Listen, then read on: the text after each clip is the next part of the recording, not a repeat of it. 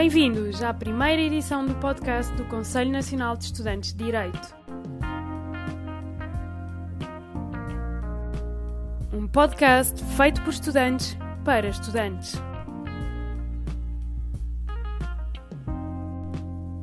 Uma iniciativa com o objetivo de abrir os horizontes dos futuros juristas. Há mais para além do curso e das profissões que tu conheces. Apresentamos-te Porquê é Direito. Uh, olá, boa tarde. Uh, estamos aqui com a Inês Avelães, que nos vai contar um bocadinho do seu caminho peculiar no mundo do direito. Olá, Inês. Olá, boa, boa tarde. Olha, uh, já, já tinha dito isto antes, mas não vou fazer muitas perguntas, quero ouvir o que tu tens a dizer, por isso podias começar a contar um bocadinho sobre ti e sobre o teu percurso.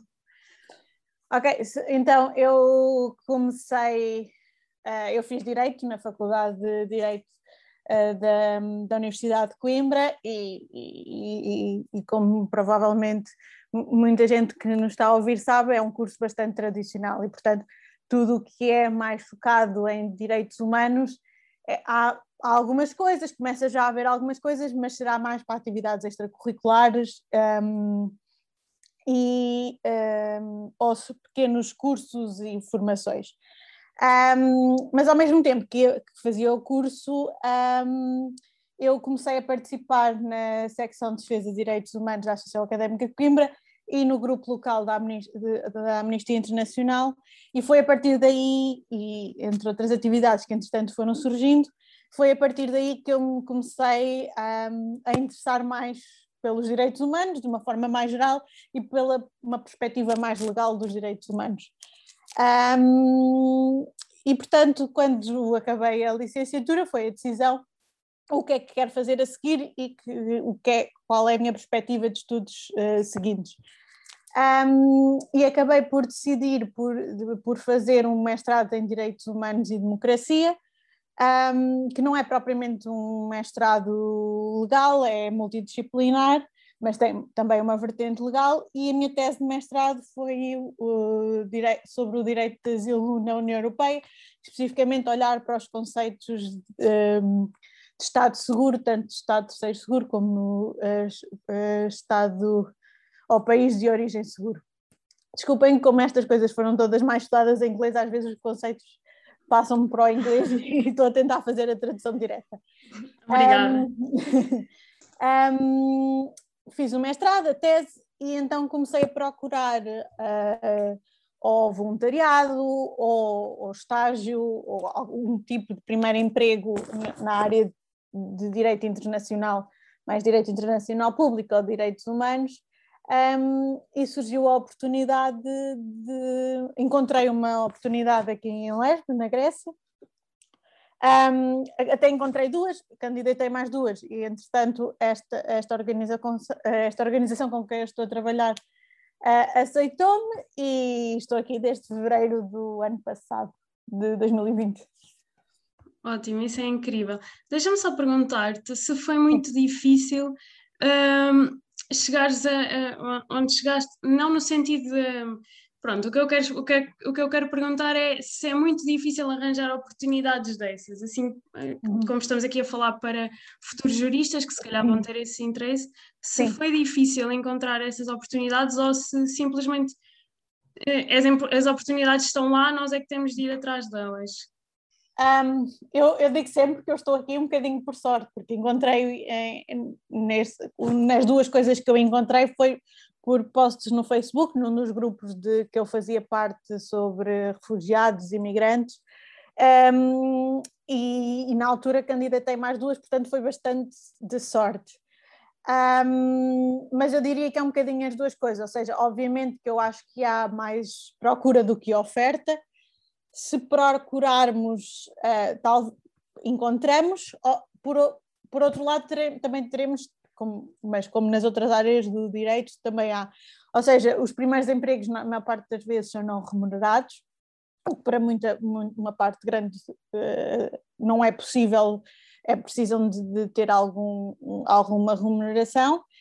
Um, e depois os, os, empregos já remunerados são, requerem alguns anos de experiência e, portanto, fica aqui um gap no meio que às vezes pode ser difícil de começar. Ok, ok, isso é interessante. Olha, então agora uma pergunta mais pessoal também, que é o que é que te fez escolher este caminho? O que é que te motivou? Uhum. Um, eu diria que é, é difícil pensar um momento específico, mas acho que foi um caminho que fui percorrendo e fui me interessando pelo, pelo, pelo, pelos estes temas. Mas um, o, começar com o voluntariado durante o, durante o curso um, e ir tentando responder a algumas das questões que tinha foi o que me interessou mais depois a investigar profissionalmente e agora a aplicar na prática. Ok, isso é, mesmo, isso é interessantíssimo. Eu, por mim, ficava a ouvir-te falar, nem sequer fazia perguntas. Eh, e tu agora trabalhas, como é que se chama a organização em que trabalhas? Um, Phoenix Humanitarian Legal Aid. Ok, só para as pessoas eventualmente se quiserem ir procurar um pouco sobre elas. E em que é que consiste essa organização? Um, a organização é uma, maioritariamente uma organização legal que presta apoio jurídico a requerentes de asilo e refugiados. Um, mas nós costumamos dizer que temos uma, ah, uma perspectiva mais holística, no sentido em que a, a, a base ou a, o pilar principal continua a ser a parte legal e apoio jurídico, mas temos um outro, outras atividades à volta, ou seja, nomeadamente prestamos alguns serviços quase de apoio social àquelas, àquelas pessoas que são nossos clientes no local, ou seja, um, toda a gente que recebe apoio jurídico recebe outro tipo de serviços, nomeadamente ajuda a acessar a, a serviços médicos, uh, conseguimos fazer algum tipo de distribuição também uh, para as pessoas que, um, que são nossos clientes, um, este tipo de, de, coisas, porque acreditamos que só o legal não, não chega para se prestar um bom apoio legal, digamos assim. Um, e depois temos uma vertente de reunificação familiar, que é um, ajudamos a, a, elaborar os pedidos para que pessoas que estejam aqui como requerentes de asilo possam, peçam para ser reunificadas com, outro, com familiares que estejam noutro país, noutros Estados-membros. Um, e por fim, que é a equipa mais nova e é com a qual estou neste momento, de um, advocacia política, lobbying, um, onde fazemos relatórios, uh, trabalhamos com outras organizações, um, tentamos estabelecer alguns contactos com a Comissão Europeia, com o Conselho e com o Parlamento Europeu. Boa, eu ia te perguntar agora mesmo o que, é que era o trabalho que tu fazias, mas uh, eu gostava de saber se tu tens alguma, alguma experiência prática que achas interessante e curiosa para nos contar aqui neste podcast.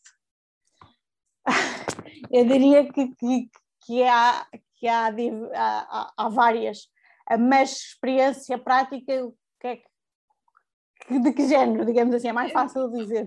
Pois, é, olha, se calhar mesmo com envolvimento com, os, com refugiados ou com alguém que precise dos teus serviços, tens assim alguma, alguma experiência no campo, basicamente.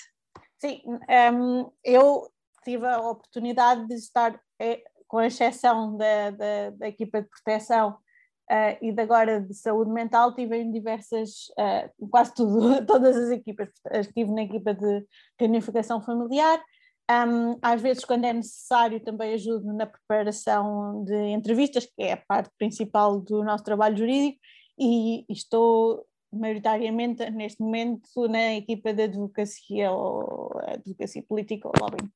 Um, mas eu acho que o mais ou o que é mais, mais difícil e mais enriquecedor ao mesmo tempo é quando trabalhamos diretamente com requerentes de asilo, com os nossos clientes. Um, e, e, e, às vezes um, há pequenos, pequenas coisas, um, às vezes é só quando, por exemplo, estamos a preparar uma, uma, uma pessoa para a entrevista de asilo, o ver o crescimento dela desde o primeiro momento em, desde a primeira sessão até à última sessão antes da entrevista, ver o crescimento é, é, é estimula-nos a continuar a trabalhar e a verificar que este trabalho é, é, é necessário e importante. Um, por outra, outro tipo de coisas, um, ver que, que apesar das horríveis e desumanas condições dos campos, um, uma grande maioria das pessoas ainda consegue ter gestos, uh, sorrir ou ter gestos de humanidade com os seus pares, ou seja, com quem também vive no campo e outros requerentes de asilo, ou com, com, connosco. Às vezes nós ficamos a pensar, nós estamos a prestar um serviço a nosso raciocínio é sempre como se fôssemos, imaginamos que somos um, um, um, escritório de advogados e tentamos prestar o melhor serviço possível. Mas uh, como o sistema está tão, tão estragado, às vezes, quando, mesmo quando fazemos pequenas coisas, as pessoas agradecem-nos imenso e, e, e, e como se quase lhes estivéssemos um, a fazer um favor, e pelo contrário, nós estamos a fazer favor nenhum, não é? Um, e, e, e, esta interação acho que é o mais, o mais enriquecedor. Um, no que eu estou agora a fazer mais na parte da advocacia política, acho que é o contrário, ou seja, é muito enriquecedor, mas bastante frustrante, porque estando em não, não na colaboração com outras organizações, mas na, na parte mais política e da advocacia política, é às vezes frustrante um, sabemos que o que está a ser dito é mentira ou é, no mínimo não é verdade e, e saber que era possível fazer mais e melhor e, e, e vermos que não há vontade política para isso. E, Olha, ainda a única razão que não acontece é porque não há vontade política. Pois isso, eu acredito nisso e acredito em tudo que tu estás a dizer, 100%. Por isso, olha, a, a minha outra pergunta vai um bocado em contexto, porque eu gostava de saber se tu achas que há sempre espaço para fazer a diferença. Seja em que departamento estiveres ou em o trabalho que estiveres a fazer, uhum, uhum. achas que há sempre espaço para fazer a diferença ou às vezes há, há pronto, circunstâncias que não te deixam fazer a diferença? Um, eu diria que há sempre espaço para tentar. Um, às vezes não nos é possível porque a, a, última decisão, não, ou seja, a decisão não é nossa e, portanto, às vezes o resultado não faz tanta diferença como nós gostaríamos, mas há sempre margem para tentar fazer a diferença. Pelo menos isso, não é? É, não sei se faz sentido o que estou a dizer, mas. Faz, mas faz é todo sentido, faz todo sentido, acredita, tudo o que tu estás a dizer. E estás a dar assim uma, um, uma ideia muito importante que eu acho que é o facto de uh, direito não ser só nacional, tu poderes ir fazer a diferença ou fazer o teu próprio trabalho fora, de, fora do país. Eu, eu, eu, eu aqui na Grécia uh, não posso fazer advocacia tradicional porque não tenho a carta de, quer dizer, também não tenho em Portugal neste momento ainda porque não fiz a ordem, mas, mas aqui, mesmo que tivesse a ordem portuguesa, também não, não poderia fazer aqui. E depois também não sei grego, que complica a situação. Mas, e portanto, o que nós mais aqui aplicamos é o, a Convenção dos Refugiados, que é a nível internacional, e depois o direito uh, europeu, as, diretivas, os regulamentos, etc. Portanto, é, é, importante essa área também do direito. Uhum. Olha, o nosso tempo está a chegar ao fim, mas eu gostava que tu, eh, antes de, de acabarmos, gostava que me, dissesses qual é o conselho que tens a dar aos futuros juristas e agora estudantes de direito? Um, eu diria que, obviamente, que se tem que preocupar com, com, com o que lhe está a ser ensinado, mas que tenham curiosidade uh, sobre outras áreas que potencialmente não sejam lecionadas nas aulas, que se interessem, que participem em outro tipo de atividades, em conferências, em debates, etc. Mas também participem em organizações, e, e, e quando digo organizações, pode ser cívicas, políticas, uh, legais, neste momento há um pouco de tudo em muitas universidades e, portanto, um, acho que participarem e, e, até para o currículo é, é, é importante. Um, e, portanto, interessarem-se e procurarem saber mais e não se ficarem só pela rama, irem um bocadinho mais à frente.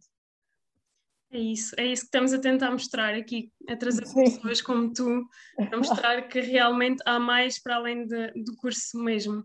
Sim. Olha, uh, muito obrigada. Eu gostava de continuar a falar contigo e tenho a certeza que as pessoas que vão ouvir isto vão querer ouvir mais. Por isso, eu vou fazer aqui um shout-out a outro podcast que, por acaso, é de duas, uh, duas raparigas que tiraram a licenciatura na, na Faculdade de Direito da Universidade uhum. de Coimbra, a Mariana Tralhão e a Mariana Melo, que têm um podcast que é o Post Conceptum e o primeiro episódio delas é com a doutora Inês Avelange. E acho que eh, valia a pena irem ver e ouvir um bocadinho mais, porque nós aqui não temos tempo. Muito obrigada, Inês, foi, foi absolutamente incrível ouvir-te, mesmo pouco tempo. Eu já tinha a oportunidade de ter ouvido um bocadinho mais sobre a tua história, mas isto foi mesmo impecável e eu tenho a certeza que nós vamos falar contigo mais alguma vez para vir inspirar cada vez mais as pessoas que estão aqui. Muito obrigada pelo convite e pelas palavras, e sempre que quiserem é só dizer. Obrigada. Adeus. Obrigada, adeus.